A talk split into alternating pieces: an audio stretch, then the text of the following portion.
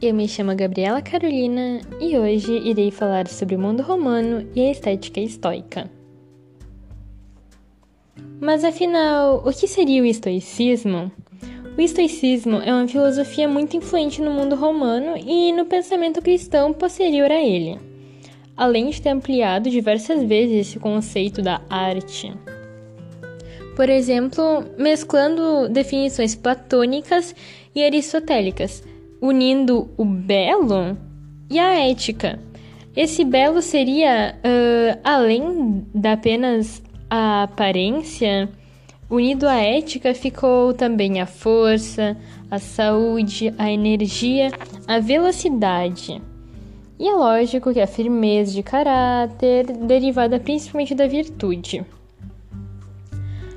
Assim como no corpo se verifica a beleza, quando há disposição adequada e simétrica dos membros, existe também essa beleza da alma, que é verificada quando há essa constância, coerência, firmeza e estabilidade. Em síntese, quando apresenta essa essência da virtude, essa essência da nossa alma.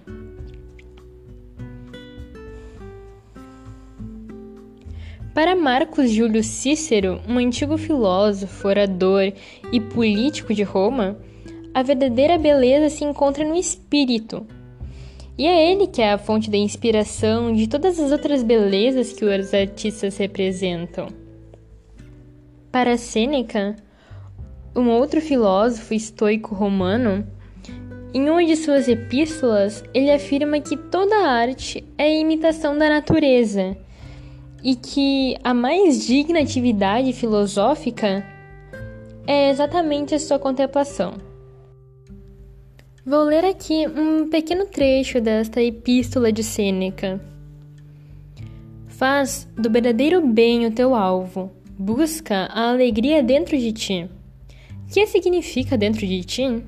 Significa que a felicidade se origina em ti mesmo, na melhor parte de ti mesmo.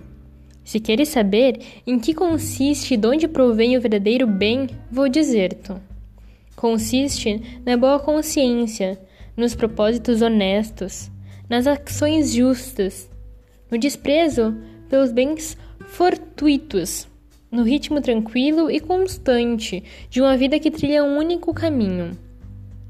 Raros são os homens que conseguem ordenar reflexivamente a sua vida os outros, à maneira de destroços arrastados por um rio, em vez de caminharem, deixam-se levar à deriva.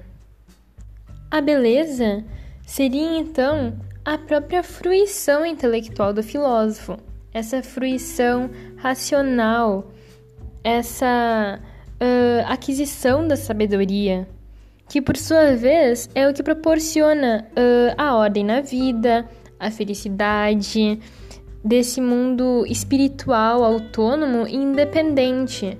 Ou seja, a sua felicidade seria independente a tudo aquilo que acontece no mundo. A sua felicidade dependeria apenas de você.